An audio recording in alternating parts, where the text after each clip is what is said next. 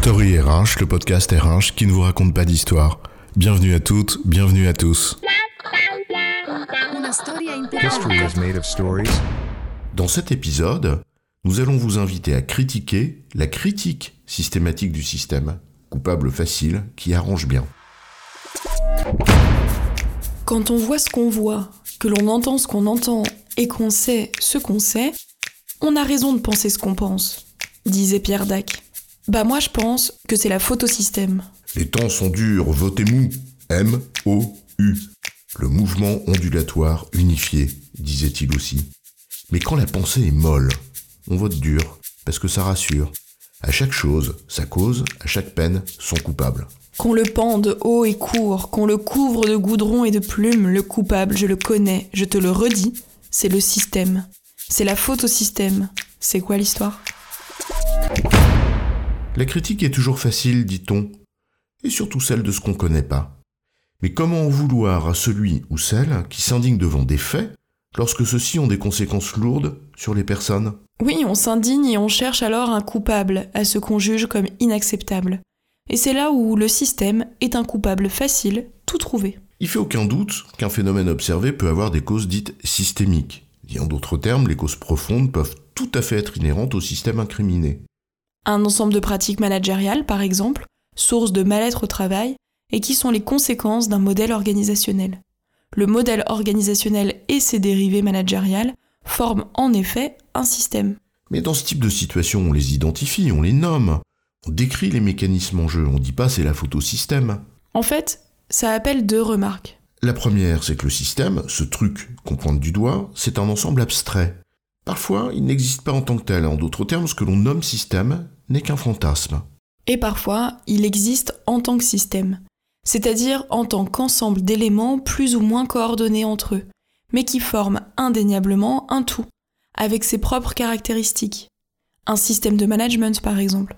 Mais dans tous les cas, on désigne un coupable anonyme et immatériel. Tiens, va taper sur la tête du système pour lui dire que tu es mécontent. J'ai tapé sur le système d'information. Ça détend. Ouais, ça arrange bien en fait. Ça affranchit de désigner les personnes qui pensent la chose qu'on accuse, qui la pilotent ou qui la mettent en œuvre. Le système est coupable. Pas les gens qui sont dedans. C'est un peu fastoche. La technique est vieille comme le monde. Rappelle-toi le discours de la servitude volontaire de la Boétie. Il rappelle que, sans une forme de complicité des sujets, le système tyrannique ne perdurerait pas si facilement. Alors voilà, on pointe du doigt un objet abstrait qui affranchit les personnes de leurs responsabilités. C'est la faute du système d'information?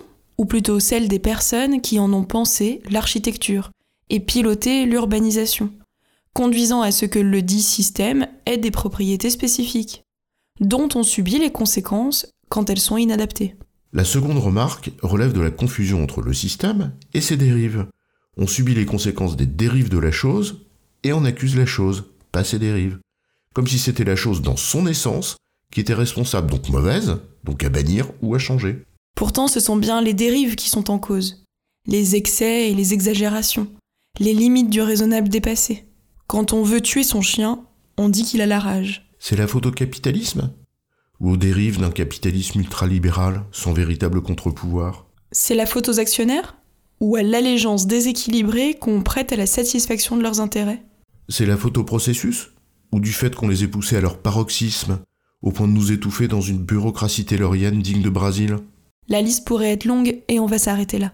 Ce qui nous intéresse ici, ce n'est pas la confusion en tant que telle, ni la naïveté ou le cynisme qui peuvent y présider parfois, mais le fait qu'elle affranchit implicitement celles et ceux qui sont à l'origine des dérives en question. Le système, qu'il soit capitaliste, organisationnel, managérial, d'information, que sais-je encore, a par nature des caractéristiques et des propriétés.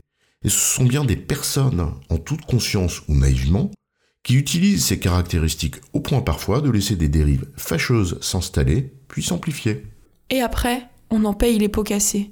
Alors on gueule contre le système. Et hop, on jette le bébé avec l'eau du bain, plutôt que de chercher à comprendre d'où proviennent les dérives. On confond la chose et sa dénaturation. En résumé, on accuse parfois un peu trop vite un prétendu système des mots qui nous affectent, en occultant le fait que leur cause réelle réside dans sa dénaturation, son excès ou ses dérives, et que ce sont bien les êtres humains qui en sont à l'origine. J'ai bon, chef Oui, tu as bon. Mais on va pas en faire toute une histoire.